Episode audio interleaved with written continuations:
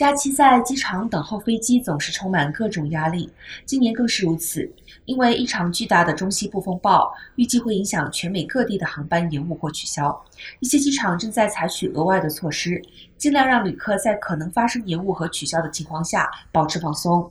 例如，南加好莱坞 Burbank 机场派出经过认证的治疗犬，以帮助民众缓解严重的压力。洛杉矶国际机场提供治疗犬计划，警犬和训犬员在机场出发区巡逻，以协助需要减轻压力的旅行者。此外，南加各机场都提醒民众，无论是接机还是自己旅行，都请务必在离开家之前检查航班的状态，因为预计会出现很多的延误。